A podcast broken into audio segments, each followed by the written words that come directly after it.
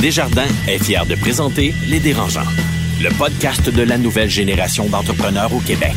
Quand les entrepreneurs ont besoin de soutien, chez Desjardins, ils ne dérangent jamais. Visitez desjardins.com par oblique entreprise. Ils font le tour du monde. Signent de gros contrats. Écœurent pas mal de monde. Et nous racontent tout ça. Voici les dérangeants. Bonjour à tous et euh, bienvenue à ce septième podcast des dérangeants. Je m'appelle Patrick Marcellet et euh, aujourd'hui, on va entre autres recevoir euh, la championne du monde de boxe, Marie-Ève Dicker, et on va euh, se parler euh, d'immobilier, d'immobilier commercial euh, avec euh, Carlo Cocao. Bonjour! Oh, monsieur! Ah, je suis en forme! Es-tu capable de taper ça, Marie-Claude? Allô? OK. Mais Carlo, quand il m'appelle, il répond tout le temps comme ça. C'est vrai. Moi, je suis smooth, tu sais. Tu peux pas être malheureux, tu peux pas pas sourire quand t'entends une voix comme ça dans ton téléphone. Tu parles de la tienne ou de celle de Marie-Philippe qu'on vient La, d'entendre? la mienne, la sienne, c'est plus l'inverse. Non, Mais Carlo, il aime beaucoup juste starter des sourires. là. C'est comme ha ha ha. Puis là, Tu le feras tantôt, tu sais, inaperçu, là.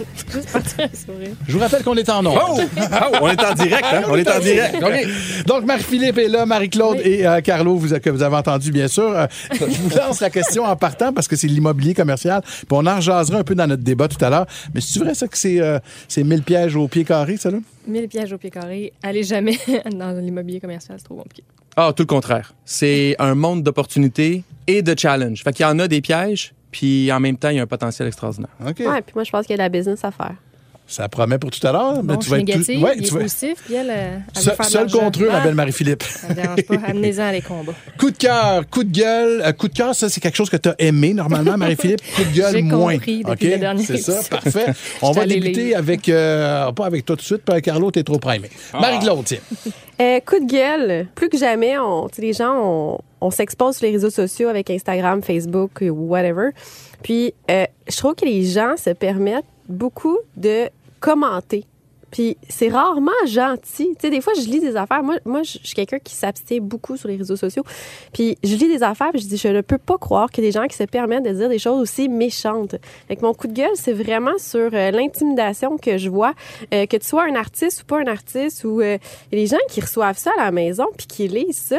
Puis des fois, tu, tu te prononces sur un sujet que tu connais pas, ta gueule. Juste, tu tu connais même pas les sources, tu sais pas de quoi tu parles, t'as même pas lu au complet, t'as juste lu le titre, puis tu sais, t'as une, une opinion. Ah, non, c'est pas, pas positif.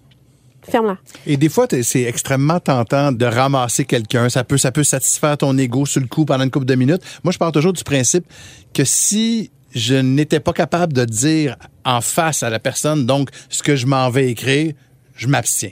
Mais toi, Pat, t'es une vedette internationale. Tu vivre ça pas mal quand même. Honnêtement, régulièrement. Régulièrement. Ouais. Et tu le parles pire- d'intimidation, oui. Puis, je veux dire, t'es chez vous, tu reçois ça, là.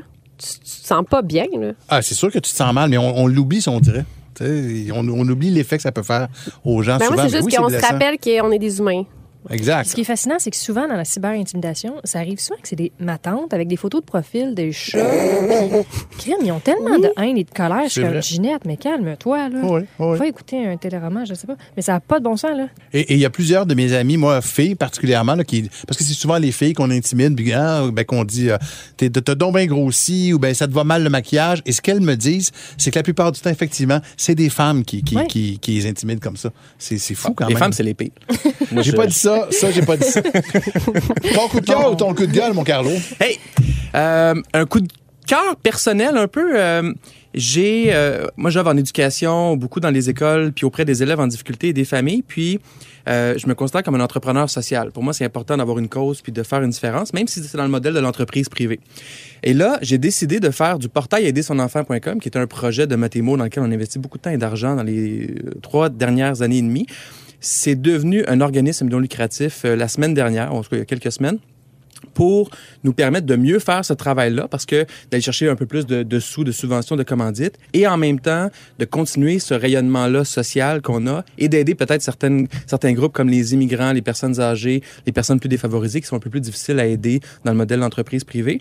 Puis j'ai longtemps hésité à faire ça parce que euh, j'aime le modèle d'entreprise privée. Puis là, récemment, j'ai un peu mieux compris que les deux ensemble vont pouvoir faire des grandes, grandes choses. Puis j'en suis super fier. Puis ça fait partie de notre ADN d'entreprise, puis de mon ADN à moi. Puis c'est mon coup de cœur euh, personnel. Est-ce que ça a été compliqué de, de, de, de devenir une, une OSBL comme ça? Euh, non, c'est pas super compliqué. Non, faut euh, faut bien faire les choses. Puis faut. euh, euh, J'ai trouvé des avocats pro bono qui m'ont aidé à, OK. à bien le monter. Après ça, c'est quand tu le fais avec les bonnes intentions, tous en ligne pour bien faire les choses avec euh, avec un organisme non lucratif. Ben, bravo pour le souci social. J'aimerais que vous m'applaudissiez. peut-être. Bravo, bravo. Merci. Non. Merci tout le monde. Moi, je suis négative. C'est ça. OK, OK. hop. Je suis de. Grinch. Mais coup de cœur. Ah, coup de cœur, mon Dieu, tu me surprends. Mais je, je suis pas mal sûre, c'est ça. Là, ça va finir avec un coup de gueule. C'est de la merde. non, coup de cœur, quand on a commencé chez Marie, ça fait déjà quatre ans, c'est une entreprise très québécoise. C'est quand les gens partent une business, moi j'avais 24 ans, on fait beaucoup au Québec, puis on c'est ici, c'est facile. L'erreur qu'on fait, c'est de faire un branding qui est très associé au Québec, qui est très francophone, etc. J'ai beaucoup d'amis entrepreneurs qui, après ça, comme la mienne, ont de la misère à exporter ça au Canada anglais ou aux États-Unis parce que c'est une business euh, québécoise. Puis le Canada anglais, c'est rare qu'ils vont acheter du Québec. Puis bon, les deux solitudes, on en reparlera.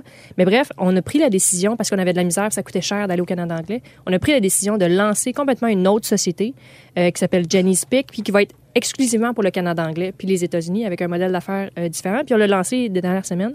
Puis la, la, la réception qu'on a eue, elle est extraordinaire Ah, oui. extraordinaire. Puis le marché est tellement grand aux États-Unis, mais tellement grand, puis ça va tellement vite que moi, je dirais aux jeunes entrepreneurs, si vous n'avez pas lancé votre entreprise, pensez-y tout de suite de faire ça global, puis de pas rester au Québec, parce que c'est fou, c'est fou le potentiel qu'on peut avoir. J'aurais jamais pensé ça. Avoir su, j'aurais fait ça tellement avant. Là. Et donc, ce que tu leur suggères, c'est d'avoir un nom anglophone, mettons. Là. Un anglophone, puis un nom qui... Sais, un nom qui peut être unisexe. Amazon, là, ne veut rien dire. Tu sais, c'est femmes, c'est hommes. Tu sais, il faut toujours penser un petit peu plus loin. Tu sais, même si tu vends des, je sais pas, des, des, des pommes, peut-être que dans cinq ans, tu vas vendre d'autres choses. Fait que penser à un nom un peu androgyne. Des là. poires, pour mettre. Des, des pois. Mais moi, je trouve ça cool que tu aies un nom francophone ici au Québec, puis qu'au bout du compte, tu as été obligé à cause de ça d'avoir un nom anglophone. Mais il y a deux entités qui représentent quand même les deux, les deux territoires. Ouais, je puis- déteste quand même pas ça non plus. Ouais, ben on est obligé de, de séparer parce que ça fonctionnait pas. Fait que pensez-y, euh, les jeunes entrepreneurs. euh, voyez big. Fait que big. toi, Mathémo, man, ça marchera pas en Ontario. Matt Moon. Ah. Ça, se dit super bien. Super bien. Surtout le thé, le Matt. Restez avec nous autres, Marie-Philippe, Carlo et euh, Marie-Claude, parce qu'au retour de la pause, on a Marie-Ève la championne du monde des super mi-moyens, avec nous. Elle est irrésistible. Le podcast de la nouvelle génération d'entrepreneurs au Québec. Les dérangeants. L'entrevue de la semaine vous est présentée par le programme HOP du groupe Millésime. Votre équipe grandit. Profitez d'un accompagnement sur mesure dans vos défis de recrutement. Visitez millésimehop.com. Elle est championne du monde des super mi-moyens. On est euh, vraiment, vraiment content de l'avoir avec nous autres. Un peu intimidé quand même, on va le dire. Marie-Ève Dicker est là. Bonjour. Très, cool, Marie-Ève. Merci beaucoup d'être euh, dans le studio avec nous. Merci de votre invitation. Carlo est tellement excité qu'il est debout. Je suis debout. Je suis prêt, là. Comme- C'est parce que je voyais, je voyais pas la différence entre assis et debout. Ça, c'est chiant. Je suis Ça, pas si petit que ça, là. Mais tu peux rien dire parce Hey, que... je mesure 7 pieds 2. C'est quoi le problème? Ça commence fort, je vous l'avais averti. Euh, ma- hey, Marie-Ève, euh, ben, vas-y donc, Carlo. T'as de l'air primé, mon Dieu. Écoute, euh, ton attitude, ça vient d'où? Ce problème-là Euh, que je- tu dégages? Non, c'est pas un problème. Euh, je je pense que c'est le fait d'avoir suivi des cousins, des gars toujours plus grands, toujours plus vieux, puis être prête justement à me faire poker tout le temps. là. ouais. Exactement. Là, Donc, moins de picosser. là. Euh, c'est encore drôle. Je- On dirait que je suis comme le souffre-douleur, puis j'ai vraiment la réponse facile habituellement. Donc, je m'en sors, mais c'est vraiment un combat au quotidien. Je pense que ça doit être pour ça que j'ai vraiment beaucoup d'endurance dans mes combats, parce que je suis entraînée à longueur d'année. à tes frères qui même pas les frères, c'est c'est mes cousins, c'est mon équipe d'entraîneurs, ce sont tous des hommes. Donc je suis toujours comme en minorité, puis euh, on le sait toujours hein, les minorités, on pique dessus, puis c'est ça. C'est même, moi la blonde. même maintenant, tu t'entraînes avec des hommes dans un monde Oui. d'hommes. Ouais. Est-ce que c'est si intense que ça, les, les, les, Les boxeurs, les, les- Ouais, Non, mais non, mais les hommes, oui. Les locker talk, là, tu sais. Souvent je suis comme one of the boys, Ah donc ça passe comme vraiment bien, puis même des fois je suis comme Hey les gars, je suis là. Hein? On pourrait se retenir un petit peu, mais euh, c'est sûr qu'au niveau de mes entraîneurs, ben, je- comme j'ai la répartie assez facile, je suis celle qu'on on va piquer en premier, et moi je me fais un malin plaisir de répondre. T'es one of the boys, puis tu t'exerces un métier qu'on associe plus aux gars, mais il reste que tu affiches encore et toujours une féminité extraordinaire quand même, je trouve, en tout cas. Je, pense que dans mes extrêmes, je, je- je reviens un petit peu dans la normale, dans le sens où euh, je fais un sport qui est très euh, tough, en Ouais. quelque sorte. Et moi, dans la vie de tous les jours, j'aime pas quand les choses puent, j'aime pas quand les choses sont sales, euh, j'aime pas quand les choses sont pas bien placées, j'aime pas être mouillé. Euh, donc, c'est très, c'est ouais, c'est- c'est vraiment très paradoxal. Donc, je pense que dans ces deux extrêmes-là, je viens à revenir à peu près dans normal. là. Tu sais, tu dis, ah, mais j'ai quand même un côté fille. Moi, j'ai vu un segment de ton combat, on que tu avais du sang qui coulait dans le front, que tu soufflais pour pousser le sang. Moi, j'ai juste fait, ah, elle va avoir une grosse cicatrice. Écoute, moi, je suis tellement mauvaise perdante dans la vie. Je veux gagner à tout prix. Peu importe ce que je fais, je joue au Monopoly avec un enfant de 8 ans. Il faut que je le batte. je fais une course avec un enfant de 6 ans. Là, je vais laisser des chances, là, mais à la fin, c'est sûr que je vais gagner. Donc, quand c'est arrivé à ce moment-là, c'est pas un combat dans- duquel je suis vraiment fière parce que moi, mon but, c'est d'être un ninja, c'est de toucher sans me faire toucher. Puis c'est pour ça que, de façon générale, je suis capable de combattre rapidement. Mais quand c'est arrivé sur le coup, j'ai fait « Oh non, il est trop tard. Faut juste que tu gagnes ce combat-là. Puis ensuite de ça, j'ai, j'ai comme pas aimé mes points de suture et euh, non, mon expérience à l'hôpital.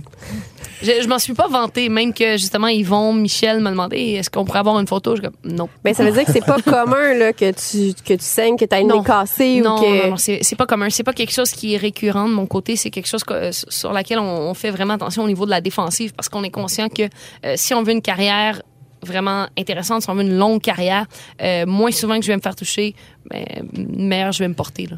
Tu as mentionné Yvon Michel, donc tu fais partie de l'écurie du groupe Yvon Michel. Oui. Moi, j'ai beaucoup de difficultés à comprendre comment ça fonctionne. ou Quelle est la différence entre un agent, un promoteur et le groupe Oui. Yvon Michel là-dedans? De façon générale, je pense que les gens ont aucune idée à quel point il y a une équipe autour de moi. J'en parle souvent et euh, je, je suis un peu en quelque sorte une PME parce que il y, a- il y a plusieurs personnes qui ont un rôle différent au sein de, de, de ma progression. Donc, un promoteur, c'est celui qui va décider où me faire boxer et quand me faire boxer. Ça, c'est Yvon Michel. C'est Yvon Michel, effectivement. Donc, c'est lui qui va organiser les combats. C'est lui qui va décider, Marie-Ève, tu vas boxer au centre Vidéotron le 1er décembre pour un combat de championnat du monde. Ensuite de Est-ce ça, mon- c'est lui qui vend les billets aussi? euh, oui, ben c'est sûr qu'il y a une vente au niveau du groupe gym. Euh, Il y a certains boxeurs qui vont prendre des billets et en vendre. Euh, par contre, moi de mon côté, je l'ai jamais fait parce que j'ai je veux pas être une billetterie. Ouais. Euh, donc souvent, je vais référer les gens. Vous voulez voir mon combat, je vais les référer sur le site web. Comme ça, c'est beaucoup plus facile. Puis ça me permet vraiment de me concentrer sur mon entraînement parce que j'ai vu des boxeurs à 15 minutes de leur combat dans le vestiaire courir pour donner des billets qui étaient vendus. Et ça, moi, je veux pas faire ça. Donc, Yvon, c'est vraiment son rôle. Mon agent, lui, c'est euh, c'est lui qui va négocier les bourses et les contrats de marketing. Donc, avec les commanditaires, avec Yvon Michel, c'est lui vraiment qui va négocier ça. Donc, c'est la, la distinction entre les deux. là. Mais ça, ça c'est intéressant. On arrive dans quelque chose d'intéressant. Est-ce que la boxe féminine, est-ce que ça te permet d'en vivre? Euh, en ce moment, j'en vis depuis deux ans. Euh, je vis bien depuis un an. Mais on parle d'un salaire normal de quelqu'un de normal qui travaille chez... Ouais, ben peut-être un petit peu plus que la normale. Je pense que euh, peut-être cette année c'est un salaire un petit peu plus que la normale. C'est sûr qu'il y, a- il y a beaucoup de dépenses qui sont engendrées par rapport euh, au traitement, aux investissements de, de camp d'entraînement et tout ça. Mais je dois dire que cette année, je vis peut-être au-delà de la, de la normale, mais euh, sans dire que je suis millionnaire, sans dire que euh, je- on n'est pas rendu là. Donc, les Euh, carrières sont courtes aussi. Fait que tu- oui. il faut que tu maximises dans le temps que. C'est ça. Puis c'est pour ça aussi qu'on est beaucoup, on est très présent au niveau des médias et justement il y a un attaché de presse qui, qui travaille avec moi parce qu'on est conscient que euh, c'est vraiment ce que je vais faire à la télé, dans les médias, à la radio, par les commanditaires, qui va me permettre de vraiment bien vivre. C'est une réalité des Ben, athlètes. c'est ce que j'allais te demander en ce sens-là. La, la, proportion entre tes bourses pour un combat puis les commanditaires, c'est de quoi? Et puis je te pose une, une sous-question. Oui. En ce sens-là, on a parlé de ta féminité tout à l'heure. Oui. Euh, je suppose que ça, c'est plate à dire, là, mais je suppose que ça aide aussi d'être une belle fille, malheureusement. Pour répondre à ta première question, qui était, oh non, le TDA, je viens d'embarquer. La, question, c'est ta proportion, ta proportion de, de- non, euh, ma proportion, je dirais que l'année dernière, ma proportion commanditaire et bourse était pas mal 50-50. Ouais. Euh, cette année, les bourses sont peut-être 60-40 vu que c'était un combat de championnat du monde. Euh, c'est sûr que pour l'année qui vient, euh, je- là, je suis plus aspirante, je suis vraiment dans le siège du conducteur. À ce moment-là, les bourses vont être un petit peu plus euh, intéressantes. Puis on a aussi l'approche qu'on veut pas avoir un million de commanditaires. On cherche vraiment des, des, des compagnies qui vont s'associer avec nous pour le, le message qui est véhiculé pour l'image. Donc, j'ai en ce moment, je les retiré au cas qui sont avec moi parce que la mentalité de cette entreprise-là est vraiment gagnante. Ils sont avec moi depuis le début de ma carrière. Donc, on veut pas devenir non plus un logo de pizza. Je pense que ce serait facile de le faire. Mais moi, je veux m'associer avec des entreprises qui ont la même vision que moi. Donc, on, est très réserviste là-dessus. Par contre, cette année, je pense qu'on on va peut-être aller chercher euh, l'équité et ça va devenir un petit peu plus intéressant. Puis, pour l'autre question, Au niveau de la féminité, rappelle. tu sais, je pense à Ronda entre autres, qui était une belle fille, elle aussi. Là, tu sais, je suis convaincu qu'elle avait plus de commandites que Nunez, qui est moins jolie. Là, tu sais. Oui, probablement. Euh, c'est sûr que de mon côté, au départ, quand on parlait de moi, surtout dans les premiers combats, on parlait toujours de la sympathique, de la souriante, de la belle Marie-Ève, et j'étais fâchée. J'étais fâchée de pas être reconnue pour mon sport parce que, oui, c'est un compliment que les gens me trouvent euh, jolie, sympathique et name it. Par contre, moi, ce que je veux être reconnue, c'est pour mon sport, pour ma technique. Maintenant, c'est très différent. Les gens sont capables de, de, de reconnaître les choses. Puis, dans le même article, dans la même phrase, on va faire une allusion peut-être à l'aspect physique, mais on va aussi beaucoup parler de ma technique, de, de mes combats. Donc, ça, pour moi, c'est une victoire là-dessus. Je suis très, très contente d'avoir réussi à faire vraiment valoir mon sport. Ça m'a permis peut-être d'ouvrir les portes, ce, ce côté-là, mais ça m'a permis de, montrer ce que j'étais capable de faire dans un ring. Puis mettons, à cause que tu es une fille, justement, puis il y a un contrat qui t'arrive, il faut que tu sois en maillot de bain sur le Sports Illustrated. Est-ce que c'est quelque chose que tu veux ou comme... Moi, c'est quelque chose vraiment que, que je déplore parce que je pense pas que pour vendre quelque chose, j'ai besoin de me mettre en maillot de bain. Oh, parfait. Euh, moi, pour moi, c'est ça. Puis si justement une compagnie me demande de le faire, ben le partenariat aura pas lieu parce que c'est justement pas l'image que je veux projeter. C'est pas le message que je veux envoyer à la société aux jeunes filles. Souvent, les je trouve ça très déplorable de voir les, les, les jeunes filles qui se cherchent. On va voir des photos Instagram, puis des, des petites filles de 12-13 ans, ils savent pas comment plaire, ils savent pas comment attirer l'attention, et c'est ce qu'ils trouvent, c'est ben, de, de faire des poses osées, de se dénuder un petit peu. Puis ils ont plus de likes. Exactement. Donc, c'est tellement pas le message que je veux envoyer à la société et c'est tellement, pour moi, c'est hors, hors de mes principes de faire une publication comme ça parce que je veux tellement véhiculer plus que ça. Là. Il faut que je te demande, moi, euh, par rapport au sport que tu pratiques, c'est un sport violent, c'est un sport où il y a des coups, et il y a des coups à la tête, puis tous les chocs et les coups à la tête sont de plus en plus de, de, de l'actualité dans le football, dans les sports de combat. Comment tu vois ça, cette relation-là avec ton sport que tu aimes, en même temps qui est un danger pour ta santé, puis en même temps qui est peut-être de moins en moins bien vu, ou en tout cas qu'il y a comme une prise de conscience par rapport à ce type de sport-là? Je pense pas qu'on peut catégoriser la boxe comme étant un sport euh, comme le hockey, comme le baseball, comme le soccer. Moi, je pense que la boxe est un sport extrême.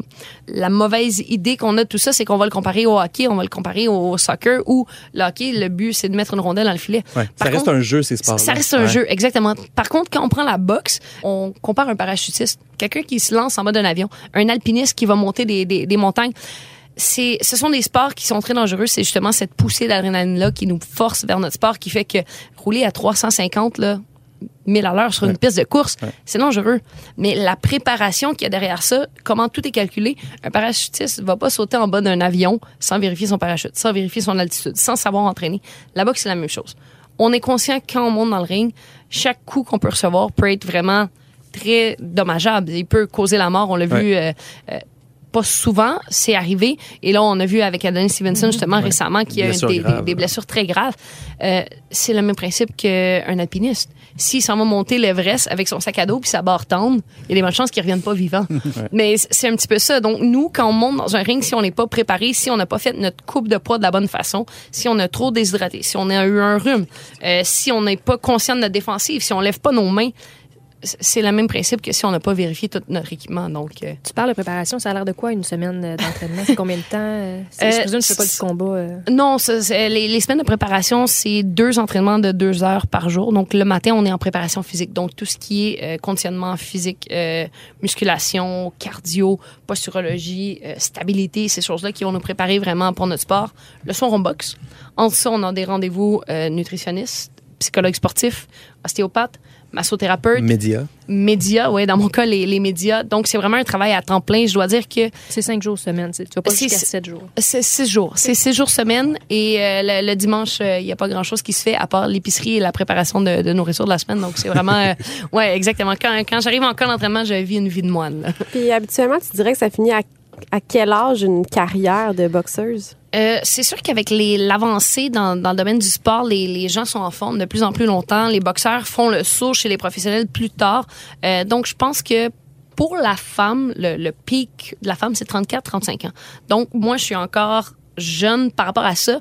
Euh, J'arrive à un moment où j'ai j'ai quand même beaucoup d'expérience et là, on va arriver à notre pic. Je pense 37, 38 ans. Je pense pas que ce soit tant en termes de temps, mais de savoir quand accrocher nos gants, être capable de, de réaliser puis d'avoir une équipe autour de nous qui nous fait réaliser que, OK, il est peut-être temps. Fais pas le combat trop. Puis ça, je pense que c'est un art d'être capable de faire ça. Ça, c'est une question niaiseuse, mais. Puis là, on, on parle euh, un pan de fille, mais tu peux pas être enceinte? Non. Euh, D'ailleurs, avant tous mes combats, sept jours avant, je dois fournir une prise de sang d'un test de grossesse qui doit être négatif, sinon je peux pas boxer. Mais même pour toi, Ouais. tu dis, je vais continuer jusqu'à 37, 38 ans, ça veut dire que tu n'as pas d'enfant jusqu'à 37, 38 ans. Non. Moi, je fais, je fais énormément confiance en la vie. En ce moment, j'ai des enfants qui sont dans mon quotidien. J'ai des enfants que j'adore. Ce sont pas les miens. J'ai un filleul aussi que, que j'adore énormément. Est-ce que les parents savent que t'es proche de ces enfants-là? J'ai trouvé des enfants au Oui, parc. c'est ça. Moi, je les ai trouvés au parc. Et, euh, je- non, mais juste ici au parc, juste en avant, là. Oui, c'est un bon endroit. Ouais, ça. c'est un bon Ouais, endroit. ouais. Très bien, très bien. Il y avait un petit, un petit garçon asiatique, je le trouvais tellement mignon. donc- Bref. Puis ça passe inaperçu. ça. Non, ben c'est ça. Tu sais, moi, en étant blonde, comme ça, c'est c'est comme parfait. Là. Parfait. Ben, euh, personne peut se douter que c'est pas mon enfant. Euh, donc, Puis il avait 25 ans. Mais bref, si la vie a à mettre des enfants, je, je vais, je vais faire confiance en la vie. Pour le moment, c'est pas dans mes plans.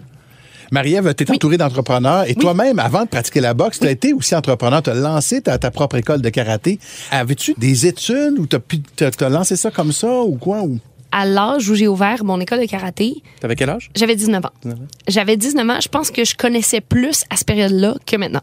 Si, si je regarde les, choses comme si je mets les choses comme d'une perspective différente, à 19 ans, j'en connaissais en maudit des affaires.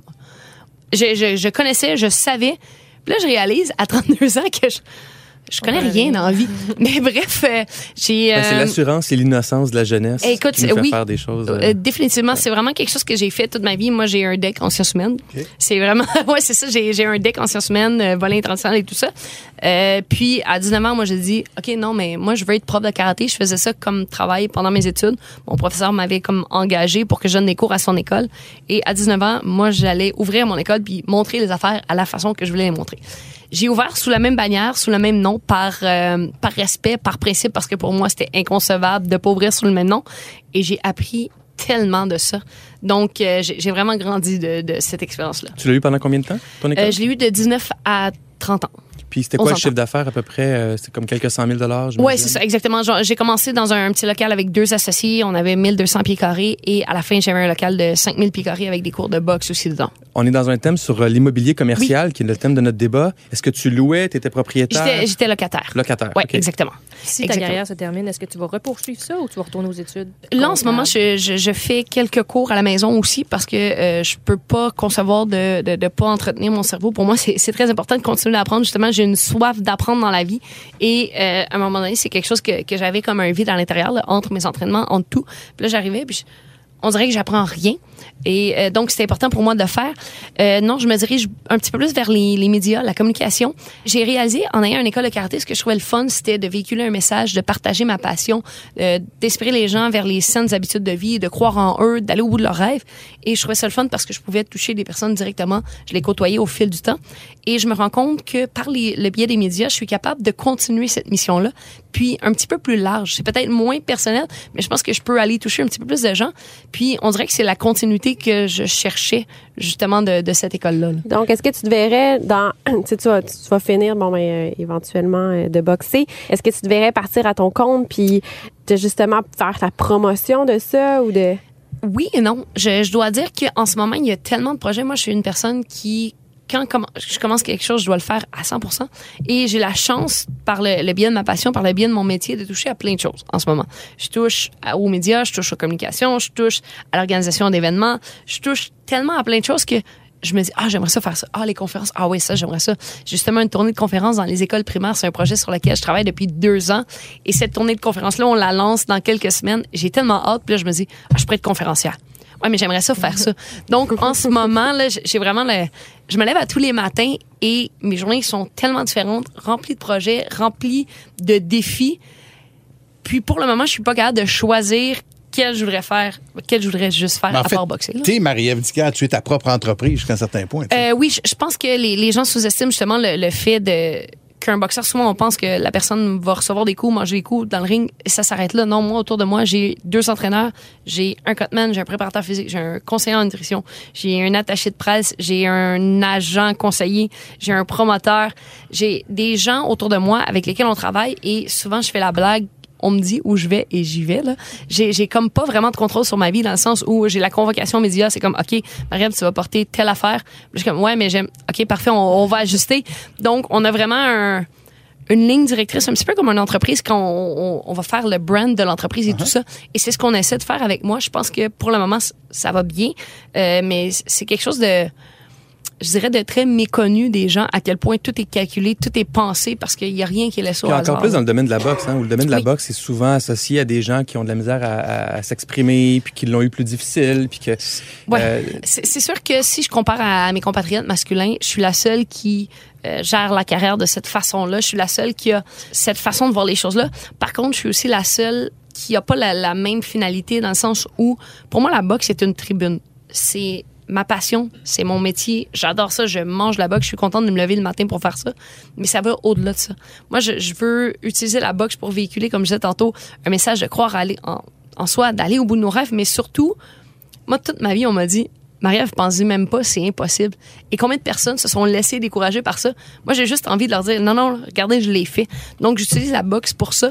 Et je sais que si je veux faire cette mission-là, ben, ça me prend une plus grosse équipe que juste gagner des combats de boxe. Marie-Ève Dicker, merci tellement. Merci pour, merci pour le message. Merci de ta présence. Euh, regarde, on t'avait déjà reçu, euh, moi, dans mon émission, c'est quoi, puis c'est toujours magique. Ben, Vraiment. merci. merci énormément. C'est vraiment inspirante. Ben merci, puis c'est vraiment le fun d'avoir justement la, la chance d'être ici avec vous. Ça fait ça fait comme très différent des entrevues que, que je fais habituellement, puis d'avoir le temps de, de parler de tout ça, c'est vraiment apprécié. On est plus intelligents aussi, là, fait que c'est ça qui arrive. Vous avez été à l'école spéciale? Marie-Ève Dicker, championne du monde des super mi-moyens. Merci énormément encore une fois. Dans quelques instants, notre débat sur euh, l'immobilier. Le podcast de la nouvelle génération d'entrepreneurs au Québec. Les dérangeants. Vente à salade, une présentation de Desjardins Entreprises. Fier de donner un élan aux projets les plus inspirants des entrepreneurs du Québec. C'est le moment de vous présenter la quatrième start-up finaliste parmi les dix sélectionnés par notre panel d'experts chez Desjardins Entreprises. Je vous rappelle que jusqu'au 4 juin prochain, vous pouvez voter en ligne pour le projet de votre choix. Celui qui va gagner là, va mériter une formation bootcamp à l'école d'entrepreneurship de Beauce. Et il y a aussi les dérangeants, donc euh, vous, Marie-Philippe, Marie-Claude, Carlo et les autres, qui vont euh, aussi choisir un gagnant. Donc, notre projet du jour, c'est euh, Marie-Claude qui nous le présente. Oui, aujourd'hui, on vous présente une start-up qui s'appelle Mongo Agency. On écoute son président, Jonathan Duquette. Bonjour les dérangeants, mon nom est Jonathan Duquette et j'ai une question à demander à vos auditeurs. Quelle est la chose la plus importante pour une entreprise? Des clients. Alors comment s'assurer d'avoir de nouveaux clients mois après mois? Ça commence avec une stratégie marketing du tonnerre qui va vous démarquer de la compétition. Chez Mongo, nous avons généré plus de 200 000 nouveaux clients qui ont causé plus de 16,4 millions de ventes et ce, en seulement 4 ans. Alors, vous voulez plus de clients et commencer à déranger vos compétiteurs pour de vrai? Excellent! Visitez mongoagency.com et réservez votre consultation gratuite de 30 minutes maintenant. OK. Carlo ou Marie-Philippe, euh, vos commentaires? les agences marketing, quand tu es en affaires, tu as toujours l'impression qu'ils vendent du vent. Ils te vendent la lune, puis après ça, des fois, tu vois même pas l'impact de ce qu'ils font, même s'il y en a un. Moi, j'ai tendance à me fier beaucoup à mon jugement personnel quand je rencontre ces gens-là. Est-ce qu'ils ont l'air crédibles? Est-ce que ce qu'ils disent a l'air vrai et non juste embelli? Comment bien suivre leur travail? Ces agences-là sont assez ut- utiles, voire nécessaires, parce que les petites entreprises ont de la misère à embaucher un, deux, trois euh, professionnels du marketing ou de la publicité en ligne. C'est un modèle qui est difficile à comprendre quand tu payes pour, puis en même temps qui est utile. C'est mon commentaire. Moi, euh, belle confiance. J'aurais peut-être amené un élément de différenciation parce que, comme Carlo disait, il y a beaucoup d'agences marketing. Fait qu'est-ce qu'eux font de différent pour être allés chercher autant de clients? Euh, mais j'ai aimé à la fin qu'ils disent euh, appelez-nous pour une consultation gratuite. Moi, j'aime beaucoup là, quand les gens font des appels à l'action là, après pour qu'il y ait quelque chose qui se passe puis que les gens aillent voir leur site web. Fait que, non, un bon pitch. Puis en plus, ça s'appelle Mongo Agency. Fait que ça va pouvoir. euh, C'est anglais. Ben ça. oui. Mondial. international, you know. Euh, merci beaucoup, vous trois. Je vous rappelle que pour découvrir nos 10 finalistes et voter, évidemment, vous vous en allez sur euh, lesdérangeants.com, barre oblique, vente à salade, vent avec un S. Vente à salade, une présentation de Desjardins Entreprises. Pour encourager le projet finaliste de ton choix, vote avant le 4 juin 2019 sur lesdérangeants.com barre oblique vente à salade. Les dérangeants. Le débat de la semaine, une présentation de Garling WLG. Le succès, ça se prépare et ça se protège. Développer les meilleurs réflexes en matière de droit et propriété intellectuelle. Visitez garlingwlg.com. De retour dans le podcast des dérangeants, Marie-Philippe Simard est avec nous, Marie-Claude Duquette également. Quelque chose à dire, Marie-Claude? C'est ce que j'ai vu? Et Carlo. euh, Bonjour! Tabarnouche. Arrête de faire ça. On va se parler euh, d'immobilier aujourd'hui, d'immobilier commercial. J'ai envie de savoir pourquoi est-ce que vous teniez à ce que ça soit un thème dans les dérangeants? J'ai envie de comprendre dans un premier temps. Mais je pense que c'est un peu pour aider les nouveaux entrepreneurs. Euh, souvent, ils vont faire l'erreur de prendre un local commercial trop rapidement, ça va coûter cher. Fait que nous, on essaye de dire faites attention à ça, faites attention à ça, puis voici nos bons coups, nos moins bons coups. Fait que c'est un peu ça le thème, le thème de l'émission. là. OK, OK, OK. Oui, puis ça peut re- facilement représenter 5, 10, 15, 20 000 dollars par année de dépenses pour une petite entreprise qui fait 153 000 de chiffre d'affaires. L'impact est majeur. Puis il y a, dans nos expériences à nous, puis de ceux du monde immobilier, il y a plein de chemins auxquels on pense pas, mais qui sont super importants, soit pour économiser de l'argent ou pour maximiser cet investissement-là qu'on fait dans un local commercial. Alors, on commence. Mettons qu'on y va avec un local commercial. Ouais. Disons qu'on le loue, tiens, dans un premier temps. Fais pas ça. Ça commence fort.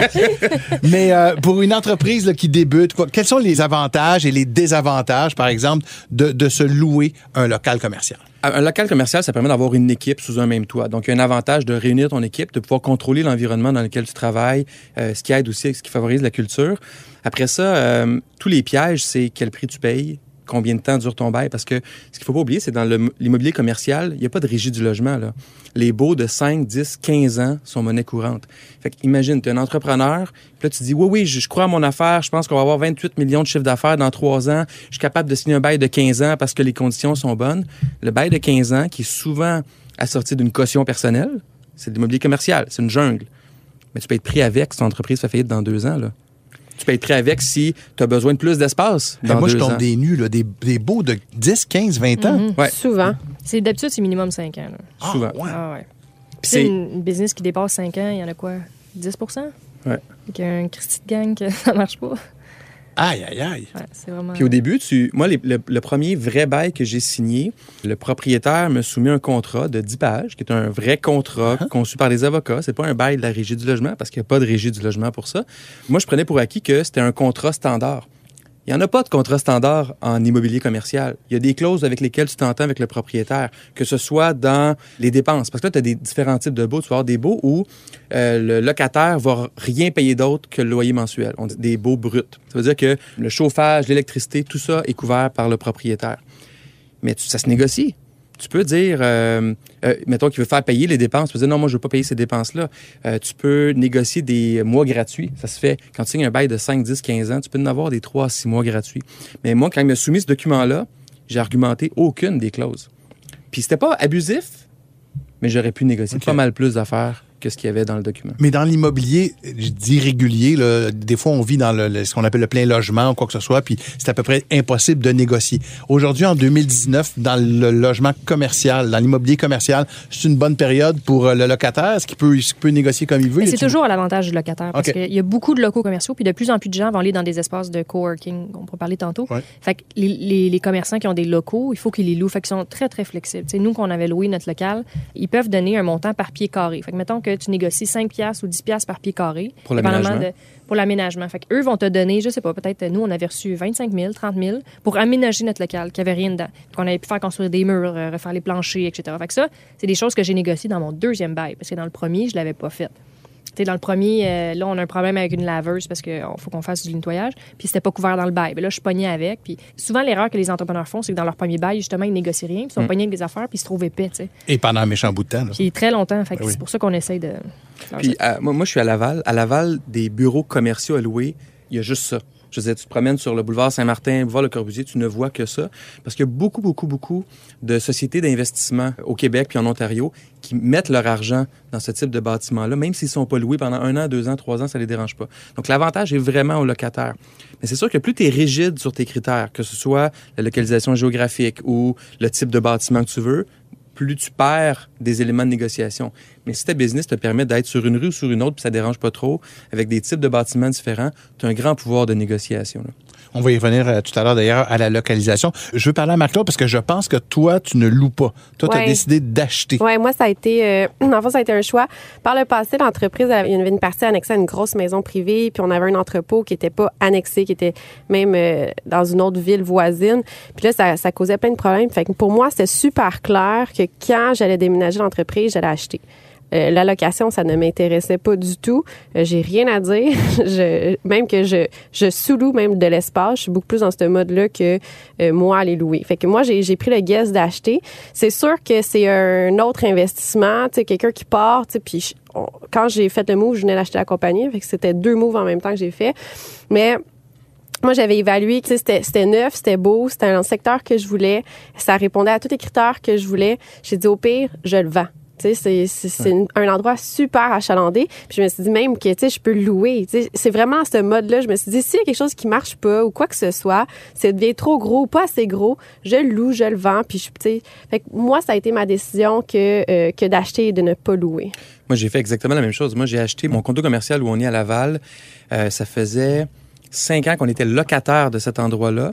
Et moi et la, la- la- la neuropsychologue avec laquelle j'ai acheté les locaux, on a tâté le terrain avec le propriétaire. On disait, Hey, tu, voudrais-tu le vendre? Il n'était pas à vendre le local. Ça, c'est l'autre affaire aussi. C'est tout n'est pas affiché sur Centris ou, ou Kijiji. Il y avait un autre projet qui se développait ailleurs. Il y avait besoin de liquidité. Il pensait vendre un autre local que celui-là.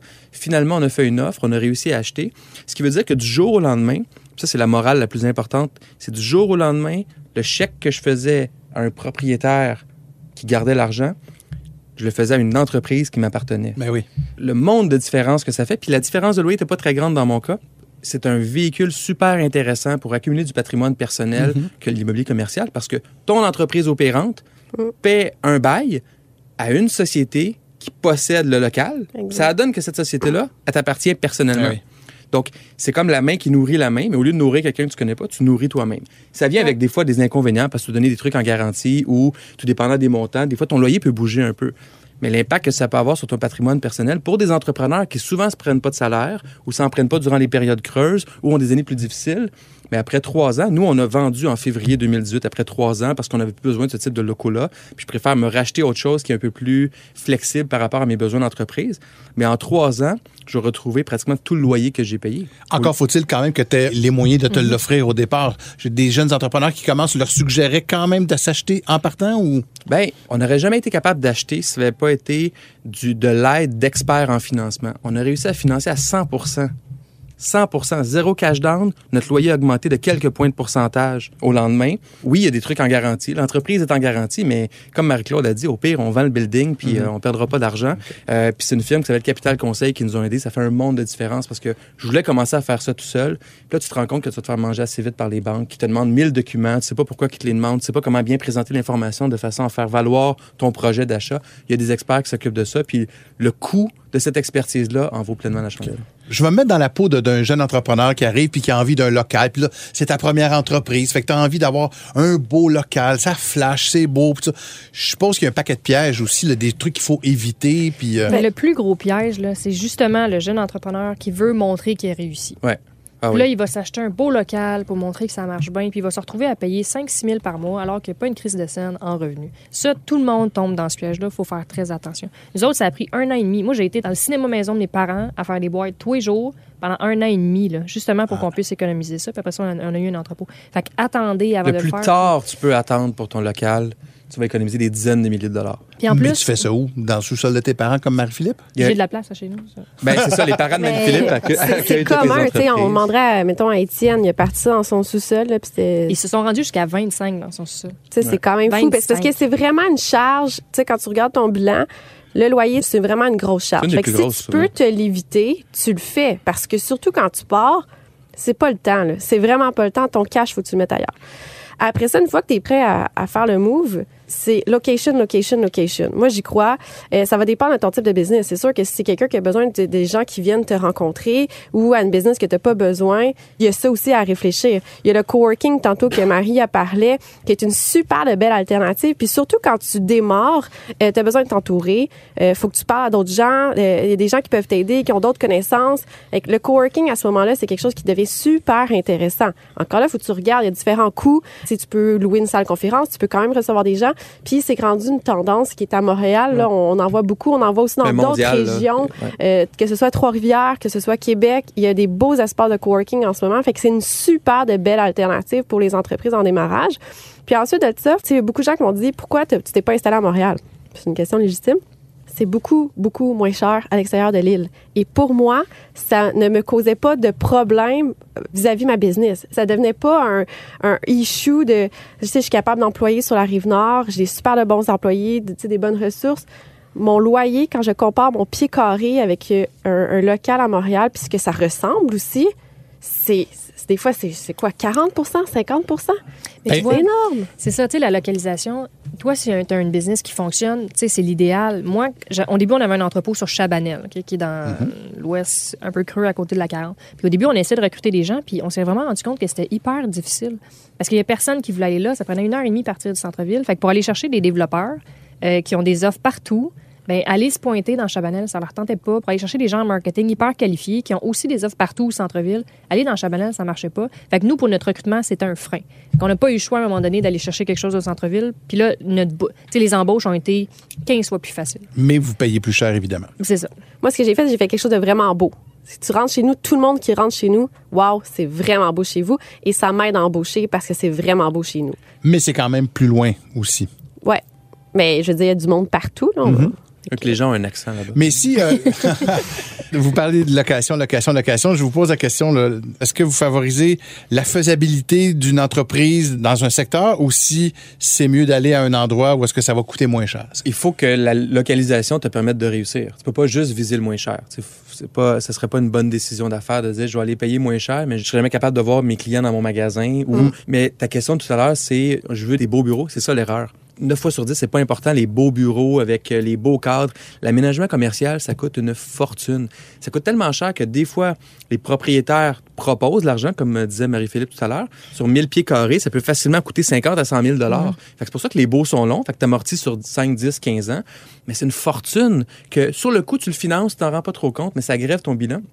C'est important d'avoir cette juste euh, balance-là entre les deux parce que si tu veux juste du beau, tu vas payer pour du beau, mais ça, ça va nuire à ton entreprise. Je finis avec la localisation. Des fois, on dirait qu'il y a des secteurs d'une ville ou quoi que ce soit qui sont associés à un type d'entreprise.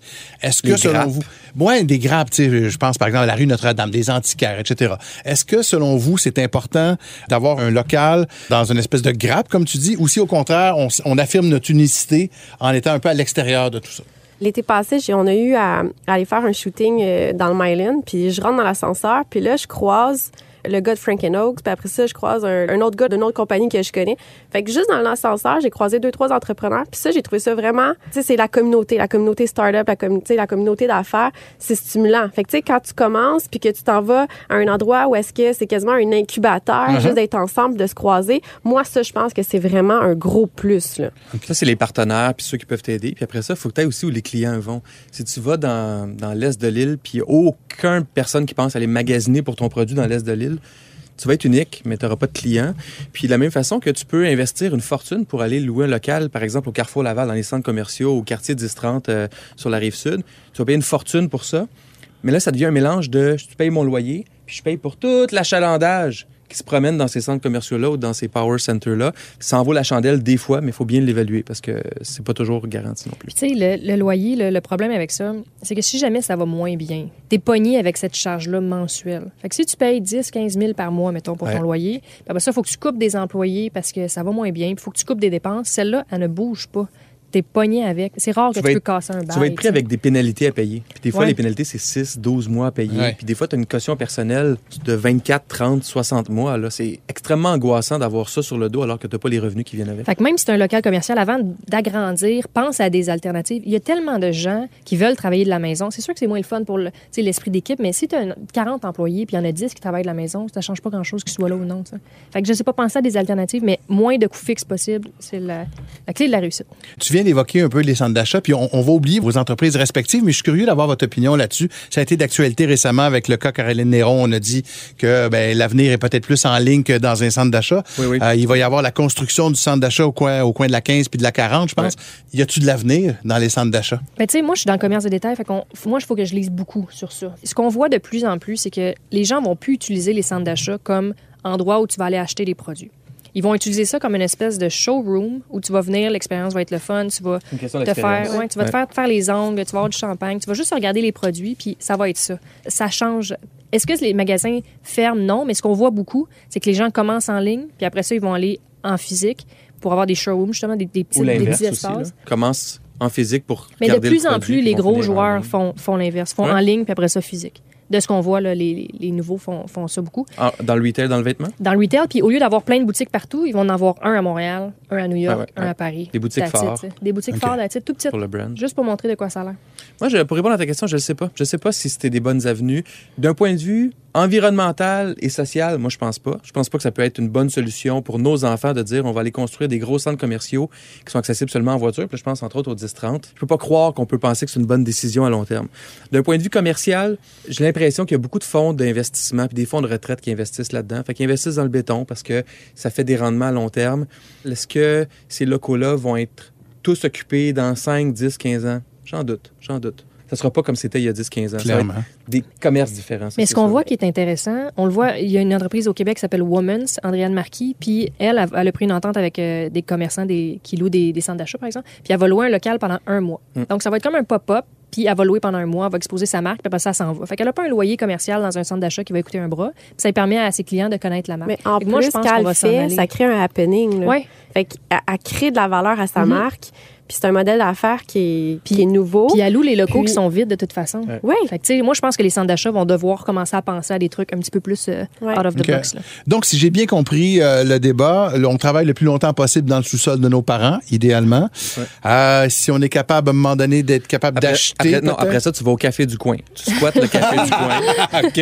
Tu loues une salle de Wi-Fi. conférence avec Wi-Fi, oui. Après ça, tu fais un coworking. Ouais, le Après ça, coworking. Tu rencontres des amis, ça te coûte pas cher. Ah. Après ça, tu Après prends un bail d'un an ou deux pour voir Ouais. si les coûts fonctionnent avec tes C'est trucs. ça, tu te menottes pas pour 15-20 ans. Exactement. Parfait. Puis après ça, tu essaies d'acheter l'endroit où tu loues. Oui, Tu mets ça dans ton patrimoine personnel. mais ça te prend une bonne localisation.